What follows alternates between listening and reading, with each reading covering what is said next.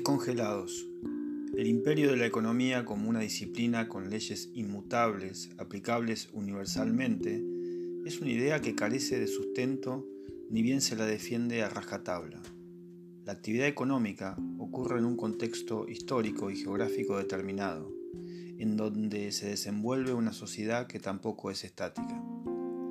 Y si agregamos que la actual condición planetaria está atravesada por múltiples, complejos, variados y no pocas veces contrapuestos intercambios de todo tipo de corrientes, culturas, informaciones, datos, productos y estímulos, es fácil concluir que las leyes económicas operan en territorios ricos y contradictorios, que radican sus pretensiones de infalibilidad.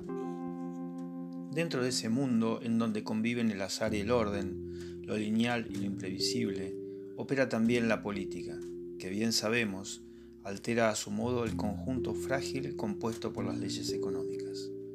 Por estas razones, en relación a los gobiernos, es correcto hablar de política económica cuando se analizan las ideas, fórmulas y estrategias económicas que estos implementan. Contexto, política y teoría conviven en una tensión constante e inevitable.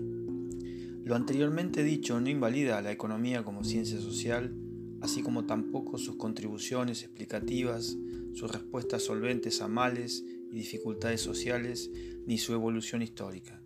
En el mismo sentido, la historia económica aporta el aprendizaje del tiempo, es decir, la experiencia, para calibrar si determinada medida o, reforma sirve y potencialmente puede dar sus frutos esperados. Escrito en lo anterior, es indudable afirmar que la Argentina no tiene una moneda sólida, por el sencillo motivo de que su valor se reduce mes a mes desde hace décadas. Solo en este último septiembre perdió un 3,2%. En el caso de nuestro país, estadística económica y saber popular coinciden en este punto cuando cualquier individuo va a comprar un mismo producto mes tras mes. Del lado gubernamental, como respuesta previsible, se aumentan los sueldos al nivel de la inflación. Pero, nuevamente, cuando se observa la relación entre nuestra unidad monetaria y la que le da valor de referencia, el dólar estadounidense, la verdad aflora sin engaños. El peso pierde día a día. Aquí también ciencia y saber común armonizan. Como pueden y cuando pueden, poco o mucho, con cepo o sin cepo, los argentinos y argentinas ahorran en moneda verde. Si los depósitos en pesos aumentan o mantienen su nivel en estas condiciones, es por la imposibilidad de emigrar a otra moneda, no por la fortaleza de la propia. Lo arriba escrito, cualquiera lo sabe, y por esa razón, entre el conjunto de medidas tomadas estos días, todos desconfían del congelamiento de precios. Es un cinturón a presión en una cultura inflacionaria.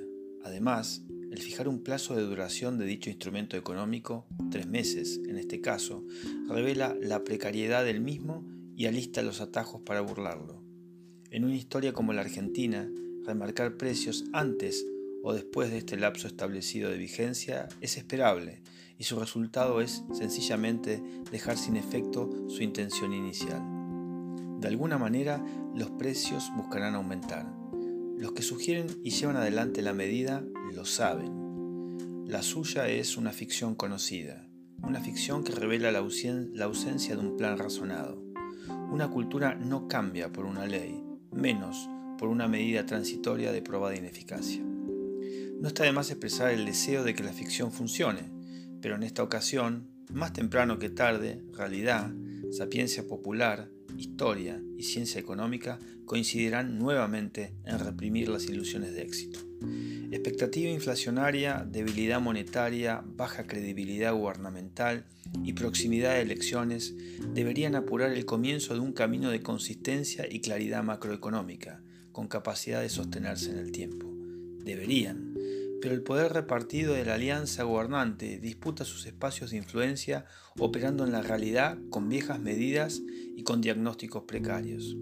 Prima el corto plazo, que casualmente es el más largo en sus efectos negativos, una ironía poco feliz. En las ciencias sociales, con particular desarrollo en la política y la economía, hay un aspecto de la teoría de la decisión que trata de explicar los motivos de por qué hacen lo que hacen los que llevan adelante políticas. Como resumía esta área del conocimiento en lenguaje llano un notable profesor de la Universidad Nacional de La Plata, Roberto Miranda.